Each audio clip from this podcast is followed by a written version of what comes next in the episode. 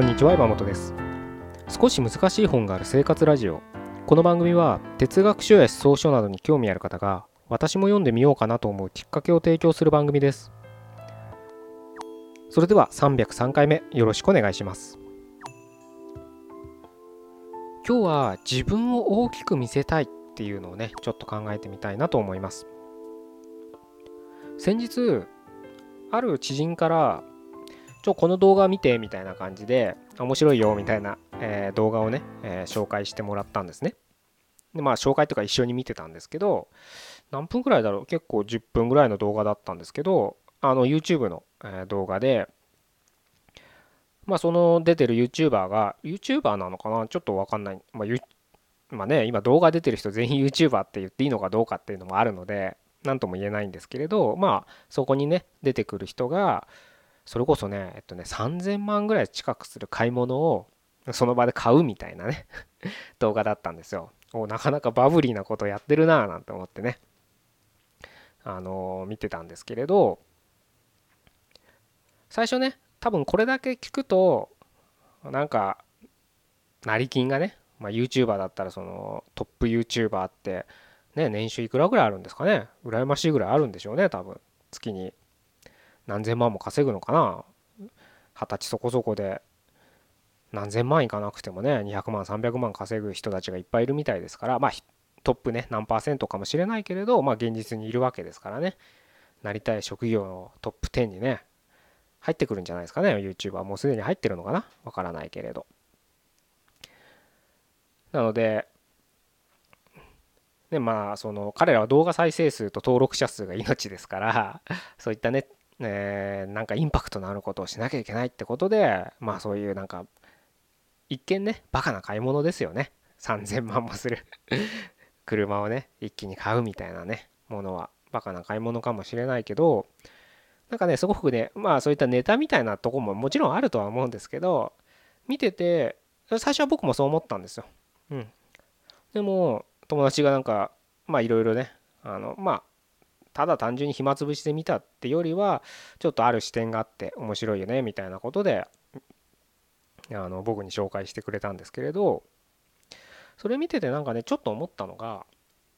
その買ってた本人がねどんな人か知らないですけれどお会いしたこともないでね動画で数分見ただけなので何とも言えないですけどなんかねネタでやってるってよりもなんかねかっこいいから買ったみたいなそんな雰囲気が伝わるんですよ。それは言葉だけじゃなくてなんとなく雰囲気でね。もちろん3000万ってすごい高い買い物ですからうんなんか悩んでるとかねこんなん買ったらバカでしょみたいなコメントとかしててそれはそれで面白かったんですけどよくそのなんだろうなまあ変な話まあ車もう僕は車大好きなんで持ってないですけどね。好きなんでねそういう高級車の世界っていうのはあの値段とかもねそのぐらいまあ暴利かもしれないけどまあその分ねいろんな世界観がを見せてくれる。まあフェラーリのあの会長が昔言ってて僕は今でも覚えてるのが彼らは車を売ってるんじゃないと。僕らは車を売ってるんじゃないと。夢を売ってるんだみたいなことを言ってたんです。まさにそのフェラーリが体現する世界をまあ、フェラーリだって3000万とかしますから安くたってもう今多分2000万じゃ買えないですよね。10年15年ぐらい前は1000万台でも買えたと思うんですけど今じゃ多分フェラーリの一番エントリーモデルでも2000万以上するはずですからうん。多分ね車に興味ない人だったらなんだそれって話ですけどね。うん。まあそういう戦略で彼らはやってるわけです。でそれがあの必要とされるからね。生き残ってるわけでるんですけど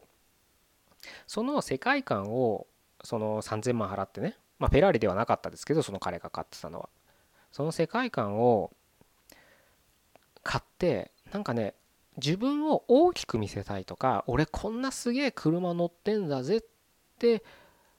いう感じで買ってる感はあんまなかった。というかほとんど感じられなかったんです。なんか面白いからやってるとか。うん。あとはそんなね車好き詳しくないみたいなこと言ってたけどなんか単純にあこれいいじゃんかっこいいじゃんみたいな形で買ってたんですよね。なんか決してそのよくそのブランドをね自己顕示欲で買う人まあ女性も男性もいると思うんです。それは服でもバッグでもね。なんか自分に自信がないから言葉では言わないし自分で気づいてないかもしれないけど自分に気づなんだね自信がないからこうやっていいものを着ればなんか生まれ変われるんじゃないかとかね。うん。自分もなんかそういったセレブがね見ている世界観をそうまとえば持てば見えるんじゃないかみたいなね思いで。それが行き過ぎてねあのどうしようもなくなってる人いますよね。いやいやそれどうなの？みたいな人いるじゃ多いじゃないですか。そういう人がほとんどだとは思うんですけれど。ただねその3000万もする車をポイッと買ってた人はねそういう感じがなかったんですよね。なんか、うん、楽しいから買うってよりなんか車が欲しいなっていう思いで買うみたいな。昔僕が実際そのあの経験した話じゃないんですけれどある僕の知人が銀座の高級ブティックでまあいろいろねそこの店員と話してたらまああんまりその有名じゃない時計あのなんだろうなロレックスとかねあるじゃないですか。フィリップスとかね。あのパティックね。そういったなんかすごく有名な時計ではなくてなんかほんとクロートがあの時計マニアしか知らないような時計をそれでも1本やっぱね高いのだったらやっぱ何百万ですよ。で限定モデルとかなるとやっぱ1,000万とかなってくるらしいんですけれどそういったね時計をねなんかハーフパンツとサンダルでねふらーっと来てでなんかボーンって座って。でなんか最初無駄話するらしいんですよ。なんかコーラちょうだいみたいな感じでコーラだけ飲んで時計の話とかあんましないんです。暑いねとか言って。でなんかこう1時間ぐらい無駄話したらうんじゃあこの時計見してよみたいな感じでじゃあこれとこれとこれとか言ってね買ってくんですって。これとこれとこれって買ってて総額1億近かったらしいんですけど。なかなかどうしてそんな人も世の中にはいるわけですよね。多分ねその今の話だけね僕らはその場に居合わしてないし人からのまた聞きですけど多分その人ってなんか自分を大きく見せるためにその時計を買ってるって感じはしないですよね。なんで買ってんのかよくわかんないけどお金が有り余ってるから買ってんのかどうかわかんないけどうんなんかそんな無理して買ってる感はないじゃないですか。なんか余裕な風格がありますよねその話聞くと。そういう雰囲気を感じたんですよその YouTuber の、うんまあ、動画で見た人はね。だからなんかすごくねそれを見て僕はすごくなんか興味な好きになっちゃってまた動画がアップされたら見てみようかなって思うようなね。でもあれ動画登録しないと分かんないのかな？なんかちょっとどうやって登録したらこの人アップしましたって出てくるんですよね多分 YouTube って。ただ僕チャンネル登録とかしたことないんでちょっと分かんないですけどただ一回ねクリックするとあの YouTube が賢くて Google が賢いっていうのかな。あのレコメンドしてくるから。まあたまに YouTube アクセスした時にまたその人がアップしてた動画がレコメンドしてくれたらまあ見てみようかなっていうぐらいですけどね。なんかそれだけでファンになっちゃいましたね。うん面白い人だなと思って。うん。まあ半分ねやっぱり僕もすごいその車知ってる車でしたからおおかっこいいなーなんて思って見てた面があるんで最初ねあのど車の動画を見てたんですよ。そしたらその変な人が出てきたからクリックしたらそんなあのあんちゃんが出てきたんだみたいな話から始まったんですよね。その人の僕に紹介してくれた人はね。だから僕も車の動画最近は見てないけどちょこちょこ見たらそういう面白い人が出てくるのかもしれないなと思ってたまには YouTube 見ないとなとも思ってるんですけど YouTube ってね見出すともうほんと恐ろしいぐらい見ちゃうからね。1時間とか2時間とか平気で経っちゃうから怖いですよね。だからなるべく近寄らないようにはしようとしてるんですけど。でもたまに近寄るとそういう面白い人がいてうん。いろいろ考えることがあって面白いなとは思うんですけど。でまあ結局何の話がしたいかっていうと、まあ、同じものを買うでも内向きなのか外向きなのか内向き外向きじゃないかな。その自分を大きく見せたいのかどうかによってなんか周りに与える雰囲気って違うんじゃないかなって僕は思うんです。同じ3000万の車買うんでも本当になんか俺はこんなに金持ってんだぜこんな羨ましいだろ庶民どもみたいに 思って買ってる人と全く同じ車でもなんかそういう風になんかかっこいいねこれみたいな。じゃあちょっとこれ買うよみたいな。ちょっとこれ買うよっていう値段にしちゃ高すぎますけど 僕みたいな庶民からしてみたらね。おいおいおいみたいな感じですけど。うんやっぱそれってその見てる側、うん、外から見てる側の印象って違うんじゃないかなって思うんですよね。まあどっちをどっちにねなりたいかっていうのはうんいろんなね、まあ、YouTube で動画上げるぐらいだからなんかいろんな戦略があってこれからうん、うん、なんだろうね自分を売り込んで何かにビジネスにつなげようとはしてるはずなんですけどまあそれはそれとしてねあの結局その何をするにしてもその人じゃないですか。その人があの薄っぺらかったらまあ薄っぺらい人が集まるしなんか自分を持ってる人だったらそういうのに共感する人が集まるわけで、うん、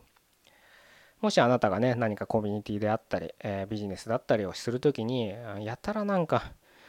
薄っぺらい人が集まるなって思ったら厳しい言い方かもしれないけどそれはあなたのあの戦略が薄っぺらいってことなんですよ そ間違いないと思いますよそれは。ね、もうそれを狙うんだったら全然それでいいと思うんです。そういう層を集めてあのねビジネスを展開してそこからまたねいろいろと進めていくっていうのはビジネスの典型ですからそれはそれで構わないと思うんですけどまあそれはねあなたがやりたい方針とねうんメンタルも大切ですからそうなると。僕はねほんとメンタル弱いからねダメなんですよ。本当になんかあの世に世の中にはねびっくりする人が多いですから本当に、うん、特にねこうやって、えー、ネットでね何かを。まあ僕も一応ネットでこうやってうんね広告書いて皆さんにメールを送ってるわけですよ。読書会いかがですか？と。そうするとねやっぱメールだけのやり取りになるのでどえらいメールとか送ってくる人がごく稀にいるんですけど、まあ、そういう人はもう、あじゃあ大丈夫です。どうぞ解除してください。もうにっていうスタンスなんでね、もう、去るものは全く追わないんで、あの、文句言ってそのまま去っていって、まあ、できれば文句言わないで去っていってほしいですけど あの、全くもって、あのこっちはあの変な話、いつでも登録、あの解除していただいても全然問題ありませんので、それはなんかなんだろうな嫌気がさしてるっていうよりは僕はその人の今現現在においてその人の僕はお役に立てないんですよ。それは僕のきあの度量が狭いんです もっと懐が広広ければ多分いろいろお役に立てることはあるかと思うんですけど、うん、やっぱり限度があるっていうところでねどうしてもある程度価値観っていうちょっとふわふわした言葉は使いたくないですけれどそういったものが同じ方向を向いてる人じゃないと僕は多分お役に立てないので全く山本が言ってることわかんねえなっていうのであればあの本当に遠慮なくどんどん解除していただければなというふうに思うのでそこは気にせずにいていただければなというふうに思いますね。まあちょっと最後話がそれちゃいましたけどあのね自分をね自信がない人もいっぱいいると思うんですあの自信満々の人もどうかと思うけど ねやっぱり欠点って人それぞれいろんな欠点を持ってたりあのそうコンプレックスっても言っていいですけどねそういったものを持ってるのが人間だと思うんでそのコンプレックスをね穴埋めしようとね、うん、穴埋めするっていうのはまあそのコンプレックスはそのままでいいような気がしますけどね。うん。ずっと苦しめばいいんじゃないかなって思うんですけど無理して荒埋めするぐらいだったらね。まあそれは人それぞれ考え方なんで、うん、ご自由に考えてあの実践していただければなというふうに思いますけどなんかねあの俺はこんなにすごいんだってあの思うのか？思わないのかで周りに与える印象は全然違うんだよっていうのをねちょっと考えてほしいなと思って今日はこういう話をさせていただきました。では以上で終わりたいと思いますね。303回目ここまでどうもありがとうございました。